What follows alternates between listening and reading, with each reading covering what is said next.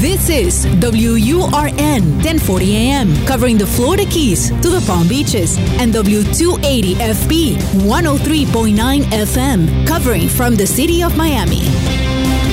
Un idioma, todos los acentos, una sola señal, una emisora de actualidad Media Group.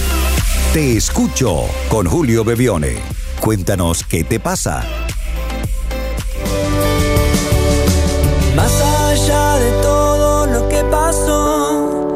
Heridas y el dolor. Hola a todos, muy buen día, tardes o noches, depende de la hora que nos estemos conectando.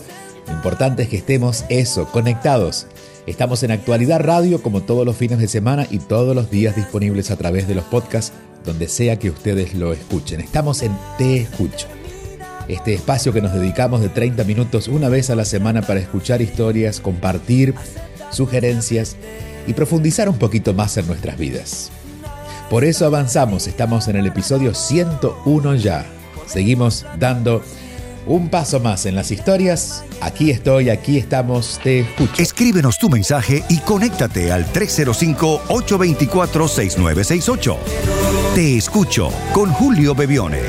305-824-6968. Hola Julio, qué gusto estar en tu programa y poder hacerte esta consulta. ¿Cómo hacemos para no perder el enfoque cuando hay situaciones afuera que nos roban la paz? Muchas gracias. Bueno, muchas gracias a ti. Eh, vamos a partir de algo más real. Siempre habrá situaciones externas que nos hacen mirarla con atención y generalmente por esas perdemos algo, entre otras cosas la paz. Saben que perder la paz es como eh, perder el mayor capital que podemos tener. Cuando estamos en paz podemos hasta tener cierto nivel de tolerancia, de amabilidad, de comprensión. Cuando no estamos en paz, nada alcanza.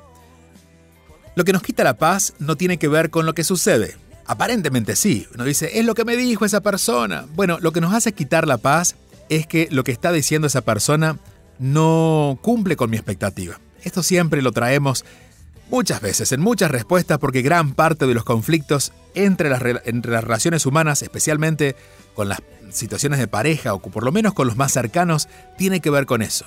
No tiene que ver con lo que haces, sino con lo que no haces. Con, no con lo que dices, sino con lo que no me dices. O con lo que dices, pero porque no me estás diciendo lo que yo esperaba. Por lo tanto, tratar de estar en paz, esperando que el mundo fuera de nosotros esté en orden, sería una, utopía que en, este, en estos tiempos está cada vez más lejana. Pero aprender a convivir con aquello que me quita la paz, sabiendo que estar en paz es mi decisión, es algo no solamente posible, sino aconsejable, porque es lo único que podemos controlar. De hecho, la palabra control tiene mucho que ver en esto. Lo que intentamos a veces controlar de los otros y no logramos controlar es lo que nos hace perder la paz. Entonces, ¿Qué sería, ¿Cuál sería la palabra aquí que nos llevaría a ese estado donde podamos estar más en paz? No todo el tiempo en paz, pero más en paz. Ese estado tiene una palabra que la define y es aceptación. Aceptar. Aceptar es un verbo que se conjuga muy fácil pero que se practica muy difícil.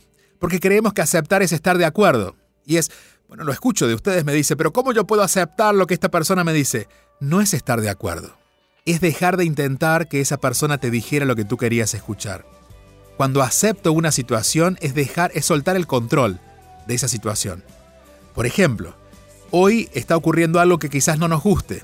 No podemos aceptarlo porque no nos gusta. Está muy bien, no te gusta, pero aceptarla significa voy a dejarlo pasar. De hecho, voy a poner atención en hacer otra cosa que me guste, porque lo que está ocurriendo no me gusta.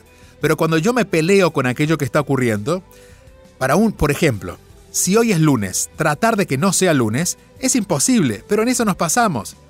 Pero si es lunes y decimos, bueno, hoy quisiera que hubiera sido domingo para poder descansar, pero no es domingo, es lunes, voy a dejar de intentar que hoy, de insistir que hoy debería ser otro día, o esa persona debería hacer otra cosa, o esa persona debería ser diferente, y yo elijo una manera diferente de relacionarme con eso. Y en todo caso, de poner energía en lo que sí quiero, es cuando podemos de verdad usar el tiempo a nuestro, favor y las circunstancias, hasta los conflictos. Por lo tanto, estar en paz implica aceptar. Aceptar no implica estar de acuerdo, implica dejar de insistir que sea a mi manera. Si tú pudieras resumirlo y ponerlo, ponerlo aún más en tierra, te diría que vivir en paz implica soltar un poquito la necesidad de ser tan caprichosos, queriendo que las cosas sean como queremos, cuando queremos, de la manera que queremos. En la medida en que vamos permitiendo que las cosas ocurran, ya estamos en paz. Y me he encontrado con gente que le digo, pero ¿por qué insistes tanto en que te diga eso? Porque sé que cuando me lo diga yo voy a estar en paz. Mejor elige estar en paz antes para que no importa lo que te diga o lo que suceda, tú no dependas de esa situación. Y si quieren contactarme a través de las redes sociales, siempre estoy disponible. Hay mucho por compartir cada día en mis redes. En Instagram es arroba bebione, en Facebook es bebione julio y julio bebione en Twitter.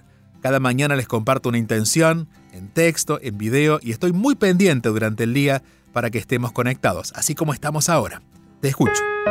305-824-6968 es el número para conectarse con Julio Bebione. Te escucho. Hola Julio, yo lo que quisiera preguntarte sería cómo afrontar estos momentos que vivimos los venezolanos afuera del país y viendo todas las noticias que pasan, teniendo a la mayoría de, la, de nuestras familias allá. ¿Cómo uno hace para hacer su vida o seguir su vida normal aquí, estando pensando en todo lo que está ocurriendo allá? ¿Cómo uno puede ayudar a, a su familia? Yo tengo a mi mamá y a mis abuelos allá, ¿sabes? Trabajar y fingir demencia a un punto lleva a un quiebre. ¿Cómo hago para enfrentar eso?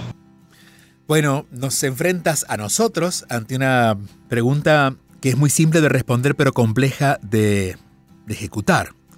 Porque en el fondo, por más que escuches todo lo que te voy a decir, tú quisieras que ellos estuvieran mejor. Y no está bajo tu control. He, he comentado varias veces que cuando uno eh, emigra de un país, es muy diferente a la mudanza. A veces creemos que cuando uno se muda, bueno, vuelve a restablecer vida en otro lado. Emigrar implica un montón de cambios que no necesariamente una mudanza trae. Es un volver a empezar en muchos aspectos. Y en ese volver a empezar también incluye que las relaciones familiares, quizás sea el volver a empezar más duro, ya no serán las mismas. A veces creemos que emigrar es buscar un trabajo en otro país. No. Bueno, eso sí también es parte. Pero a veces no es lo que más nos aflige. Lo que más nos aflige es que no estaremos en contacto, al menos físico, con las personas que son más valiosas para nosotros. Entender que esto es parte de emigrar es también tomar responsabilidad. Yo no puedo hacer por ti a 5.000 kilómetros que hacer lo mismo por ti si estamos al lado. Por lo tanto, hay cosas que ya no podré hacer por ti. Que tú me seguirás reclamando. Por ejemplo, si yo me he mudado, en tu caso, tu familia está en Venezuela, ella no se mudó ellos siguen pensando que te necesitan y que tú puedes darle. La que se mudó eres tú. Ellos no van a entender esta distancia. Pero tú tienes que entenderla. Y lidiar con esto que da vueltas alrededor de tus palabras, que es la culpa. Y es, es que yo podría hacer más con ellos. Sí, podrías hacer mucho, pero hay cosas que por distancia no se pueden hacer. Entonces, diría que en esto, al menos contigo, no con tu familia, ponle, quítale un poco de emocionalidad y ponte solo un rato hacer las cuentas como se hacen en matemáticas, directas y al punto. ¿Qué es lo que puedo hacer? ¿Qué es lo que no puedo hacer? De lo que puedo hacer, ¿qué estoy dispuesto a hacer? Estoy seguro que tú quisieras darle mucho dinero o todo el dinero que necesitan. ¿Lo puedes hacer? Porque si quieres intentar hacer algo que no puedes hacer, te estás enfrentando a un drama gigante y esa es la frustración. Una frustración que está anticipada, estás comprando frustración en metros y se está anticipando. Porque cuando uno intenta hacer algo que no puede, obviamente que se frustra. Entonces, primero, ¿qué es lo que puedes, qué es lo que no puedes? Segundo, de lo que puedes, ¿qué estás dispuesta y qué no estás dispuesta? Y tercero, comunica aquello que puedes y estás dispuesta. Em, todos, si, de hecho, si estamos escuchando en Estados Unidos, yo sé que nos escuchan de muchos lados, pero si están escuchando en Estados Unidos, seguramente se relacionan con la vida del emigrante. Si hablan español y están escuchando aquí, lo más probable es que hayan llegado a este país de alguna manera. Que sus padres lo hayan hecho, pero estoy seguro que lo han hecho especialmente las personas que pueden comprender y estar interesadas en escuchar este contenido en el mismo idioma. Muchos de nosotros hemos tenido que poner límites. No porque estamos siendo malos, no porque no creemos que podamos hacerlo, y que a veces aunque creemos que podemos hacerlo, la realidad es que no podemos, porque hay una distancia y una decisión. Eh, desde lo emocional, yo sé que extrañamos, pero ya no estamos allá. Yo sé que nos extrañan, pero nosotros decidimos irnos. De darle lugar a que a veces esas emociones como el extrañarnos cobren eh, fuerza, es como, bueno, tentarnos a comer algo que sabemos que nos hace daño. Debemos aprender a decir no, hasta ahí. Porque mi decisión de emigrar implica que yo encuentre una nueva vida y esa nueva vida implica que también logre poner en su lugar la vida que tuve antes, con todas las características de esa vida. Cuando yo logro saber lo que puedo y lo que no puedo, de lo que puedo, lo que estoy dispuesto, y comunico aquello, aunque me duela el corazón, porque sé que quisiéramos hacer mucho más, pero cuando comunicamos aquello que podemos y que estamos dispuestos, le estamos avisando a la otra persona que es posible. Y después pasará por la otra persona a respetar o no eso que nosotros le estamos comunicando, pero ya será de la otra persona. Al menos nosotros habremos sido claros. Quizás, en resumen, te diría, no podemos todo lo que imaginamos y de hecho no siempre queremos todo lo que podamos. Por alguna razón hemos emigrado. Vamos a la próxima llamada. Te escucho con Julio Bebione. Todos los fines de semana a las 8 y 30 de la mañana. Envía tu mensaje o video por WhatsApp al 305-824-6968 y cuéntanos qué te pasa. Hola Julio, ¿cómo estás? Eh, mi nombre es Romina, soy de Buenos Aires, tengo 39 años y quisiera saber cómo trabajar en el plano de abundancia en mi vida, ya que mm, siempre he tenido trabajos eh, en, negro y no bien eh, pagos y actualmente em, mi trabajo no es estable. Si bien yo ahora en este momento estoy haciendo un curso eh, que estoy por terminar para productora de seguros, eh, siempre me siento muy estancada y me limita, bueno, en lo económico muchísimo. Y, me siento muy frustrada por la edad. Y, bueno, nada, quisiera saber si vos eh, podés guiarme un poco en eso. Y, bueno, te, mando un abrazo eh, enorme. Beso. Muchas gracias Romina, un saludo hasta Buenos Aires y a todas las personas en Argentina también están siguiendo o en Actualidad Radio o en el podcast de Actualidad, en actualidadradio.com, este encuentro de cada semana. Y decirte que te tengo muy presente porque te leo constantemente en Instagram, en mi cuenta en arroba bebione, eres de las personas que todos los días está poniendo un pensamiento. A ver, eh, lo que planteas es un tema amplio y vamos a tratar de sintetizarlo para que sea útil para todos y quepa en este, en este espacio que tiene un tiempo. La abundancia es nuestra capacidad de disfrutar aquello que tenemos. La abundancia no está determinado por lo mucho o poco, sino por disfrutar. Por ejemplo, si tengo una manzana y la disfruto, voy a pasarlo mucho mejor, voy a sentirme más abundante que una persona que tiene 10, manzanas, pero en vez de disfrutarlas está pensando quizás en multiplicarlas por 15 al hacer un buen negocio. Va a estar un poco estresado pero tiene 10 manzanas. Sí, pero yo tengo solo una y la estoy disfrutando. La capacidad de disfrutar aquello que tenemos, si tenemos una casa que podemos disfrutar, no importa el tamaño. Si nos importa el tamaño, quizás estamos tan enfocados en que crezca la casa que no podemos disfrutarla. Entonces, abundancia tiene que ver con eso, con la capacidad de disfrutar. Y la vida, y esto debo decirlo con certeza, a pesar de que a veces pareciera lo contrario, la vida siempre nos acerca a aquello mínimo, al menos, pero que necesitamos. Y entiendo que no siempre tenemos las cosas que queremos, pero al menos tenemos algo que la vida nos da, que es la vida misma. El solo hecho de amanecer cada día y estar dispuestos a iniciar un nuevo día, ya tenemos algo para reconocer y sentirnos abundantes. Lo segundo, a medida que reconocemos eso que ya tenemos o que ya somos, la vida lo va multiplicando. Una persona que quizás cuando comienza el día agradece estar viva, es una persona que quizás va a haber muchos más árboles en la calle, en el caminar, y va a haber mucho más flores, y seguramente va a poder em, hacer mejores negocios o, vender más si es una vendedora que aquella persona que al comenzar el día se sintió muy frustrada porque ni siquiera se dio cuenta que estaba viva, porque quizás el jabón del baño no era de la marca que ella quería comprarse, y está enojada porque no puede comprarse ese buen jabón. Entonces, la capacidad de abundancia es la una capacidad que todos tenemos más allá de las características de lo que ocurre alrededor. Cuando empezamos a reconocer la abundancia, es natural que comencemos a ser lo segundo, prósperos. La prosperidad sería la consecuencia externa o la capacidad creativa de la, de la abundancia. Cuando nos sentimos abundantes, comienza a moverse la prosperidad. ¿Por qué te digo esto? Porque en algún punto tú crees que el error está afuera, ¿no? A veces creemos que el error está, bueno, en el país que vivo, en el sistema en el que vivo, y esas son situaciones que sin dudas pueden, pueden jugarnos en contra si nosotros no jugamos a favor. Pero cuando nosotros empezamos a hacer dos cosas, a sentirnos abundantes por quienes somos, por lo que ya somos, no por lo que vamos a hacer, o no por lo que eh, quisiéramos ser. Hay mucha gente que dice, bueno, cuando yo tenga ese título, cuando yo baje de peso, cuando yo me quite estas canas, cuando yo... Bueno, estás simplemente postergando algo que lo puedes reconocer en este momento. El solo hecho de haber nacido y tener unas ciertas características útiles ya te hace sentir esa abundancia.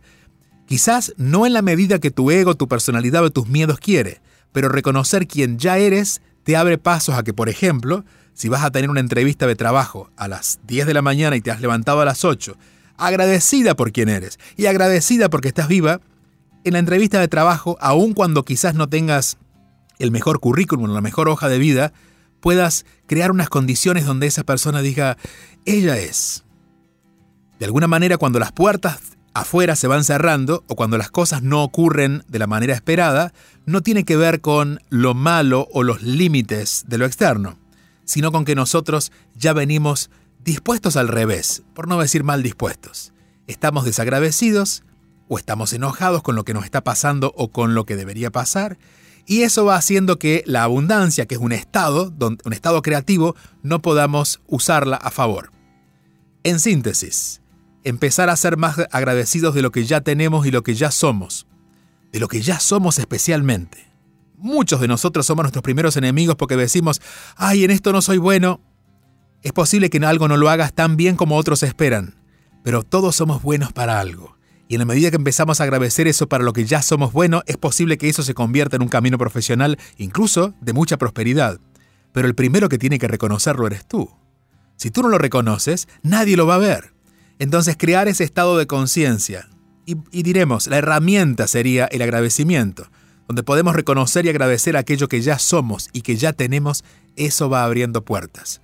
Y como hemos dicho varias veces, esto no es una decisión de un día, es un trabajo constante. Todos los días, a cada rato, cada vez que me olvide de mi propio valor o de agradecer lo que sí está ocurriendo, volveré a tomar conciencia de la abundancia que ocurre en mí y te aseguro que en las próximas horas, en los próximos pasos, en las próximas reuniones, en los próximos días, empezarás a ver a, eso que el mundo le llama prosperidad, y es ver que la abundancia va reflejando experiencias prósperas fuera de ti. Te dicen que sí a un trabajo, de pronto se abren puertas inesperadas, de pronto se cierran puertas que no son necesarias para ti, pero la vida se va ordenando por fuera cuando nosotros nos animamos a ordenarnos por dentro. Cariño, fuerte abrazo hasta Argentina y recuerden que no importa en el lugar que estén, porque la llamada telefónica no les cuesta, es por WhatsApp pueden simplemente, de hecho, no es llamada telefónica. Llama, ya nadie se llama por teléfono. La gente ahora se envía un WhatsApp.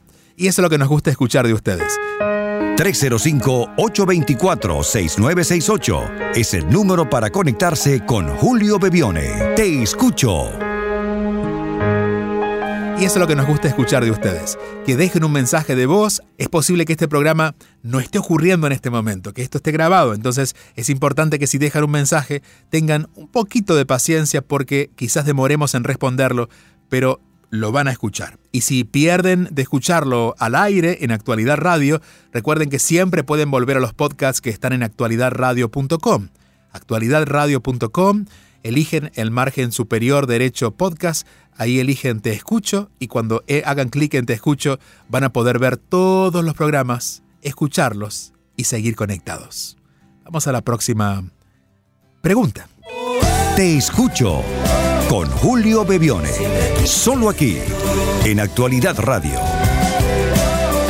bueno, tengo dos preguntas. Una, em, por ejemplo, ¿qué pasa cuando hay algo que me hace ruido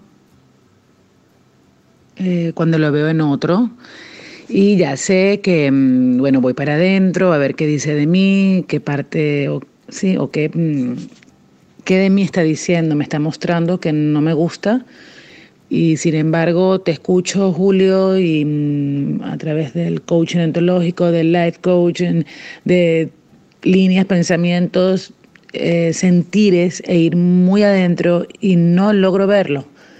No logro entender, no logro relacionar, no lo logro ver en mí o reconocer en mí eso que me, hace ruido del otro. Por tanto, hay algo que continúa y continúa y continúa sin comprender, este, pensando que me está mostrando algo de mí. Es como caigo en un círculo vicioso. Y pues lo que termina diciéndome es que mm, es como una intuición, es como, un es como una intuición sobre algo de esa persona que me dice, mm, mm, eh, hay que tener cuidado. Eh, repito, lo primero que, que, he hecho es detenerme y ver qué tiene que ver conmigo o qué me está mostrando de mí o por qué me hace tanto ruido. Y la segunda pregunta, o bueno, una, sí, una curiosidad, es, he estado leyéndote, escuchándote y observando en las intenciones que has tenido las últimas semanas, desde que te estoy siguiendo por las redes. Em, y bueno, como lo dices, es una intención y pongo toda mi voluntad en ponerla en práctica. Ahora, ¿cómo llevo eso a directamente un área de mi vida como es la sexual, es decir, cómo desde la espiritualidad trabajo cosas sobre mi sexualidad, ¿sí? Eh, eso desde tu mirada, Julio. digo espiritualidad, bueno, por colocar un nombre, pero bueno, a partir de todo lo que has, has dicho, hablar del perdón, hablar de las emociones, hablar de girar esa mirada hacia mí, Um, ¿Cómo todo eso lo llevo para solucionar, digamos, una situación o un punto en mi relación de pareja, que es la sexual, esa parte sexual, que es lo que siento que es una brecha hoy día. Luego de 20 años, está, no se pone en duda el amor y lo que nos pueda unir e incluso se, han habido conversaciones y eh, el deseo está. Sin embargo, mm, hay una brecha. Eh, ¿Cómo sé si es el momento de alejarme y amando decir, listo, se acabó? O desde tu mirada, y desde ese lente espiritual, si llega un momento donde pues la sexualidad también pasa. Lo digo porque mi edad es 44 años y me siento muy joven aún y eso genera en mí una inquietud. bueno, espero escucharte por ahí. No sé muy bien cómo es la de la radio, así que estaré pendiente. Ah, gracias. Gracias a ti, muchas gracias. Y esperemos estar llevando a tiempo. Recuerden que los mensajes, eh, entre que llegan y los respondemos, pueden pasar algunos días. A ver, dos cosas, y mm, nos quedan tres minutos para terminar el programa y por eso eh, voy a usarlos con lo que más pueda. La primera pregunta es, ¿qué sigo reflejando en aquellas personas que, bueno, ya me he preguntado qué, qué, qué significa o qué... Bueno, vamos a sintetizarlo en algo. Y quizás esta respuesta pueda ayudarte. Aspiro a que sí. Lo que la otra persona hace es algo que yo muy profundamente o muy inconscientemente quisiera hacer. Por ejemplo, me molesta que alguien hable tanto eh, de sí mismo. Bueno, y me sigue molestando a pesar de que me di cuenta de que, bueno, que no sé qué, el egoísmo, y hago estas ecuaciones que son un poco más a nivel mente. Pero, en el fondo, ¿realmente qué quiero? Si me molesta que el otro hable de sí mismo, en realidad lo que yo estoy reflejando es algo que quiero hacer, que es prestarme más atención a mí, poder hablar más de mí, poder tener más protagonismo. Entonces, ¿qué es lo que hace la otra persona que yo no veo bien, pero qué es lo que hace para ver qué es lo, qué es lo que yo puedo comenzar a hacer? ¿Qué es lo que me diferencia? Me diferencia de un juicio. Yo pienso que, por ejemplo, si usamos el mismo ejemplo anterior, yo pienso que si hablara mucho de mí sería muy egoísta. Bueno, no necesariamente. Justamente por pensar que es egoísta no hablo de mí y eso es lo que veo en el otro, que porque habla mucho de sí mismo es un egoísta. Animarme a hacer aquello que el otro hace es el primer punto. Y con respecto a la sexualidad, bueno, es un tema tan amplio, ¿verdad? Para, para responder porque no sé específicamente a qué te refieres. Pero te diría que la sexualidad, a medida que vamos creciendo en un vínculo, la sexualidad a veces se vuelve pequeña. No significa menos, significa pequeña. Significa que no necesitamos las grandes historias. A veces el roce de tu mano, dormir cerca de ti, me mueve lo que antes me movía tener un encuentro sexual fogoso. Ahora lo que me llama la atención es, ¿me debo alejar de esa persona? Porque ahí ya el problema no es sexual. Estás viendo en la sexualidad un problema o una situación que tiene más que ver con el corazón. Si yo me estoy planeando dejar a una persona porque no me puedo llevar bien sexualmente después de 20 años, ¿de verdad quiero estar con esa persona? Y esta es una respuesta que solo tú puedes tener. Claro que requiere un poco de reflexión para que sea una respuesta honesta y por eso quedará este espacio de tiempo para que tú puedas revisarlo. Gracias por llamar, gracias a todos por hacerlo. 305-824-6968 es el número para conectarse con Julio Bebione. Te escucho. Y hasta aquí llegamos por hoy. Seguiremos en la próxima semana encontrando más razones para aprender, para abrir los ojos bien grandes, para darnos cuenta que la vida tiene mucho por mostrarnos, especialmente en esta época del año. Gracias por compartir. La próxima semana nos seguimos escuchando.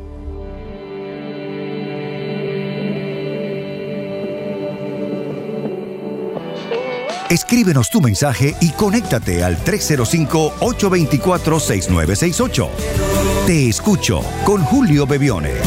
305-824-6968.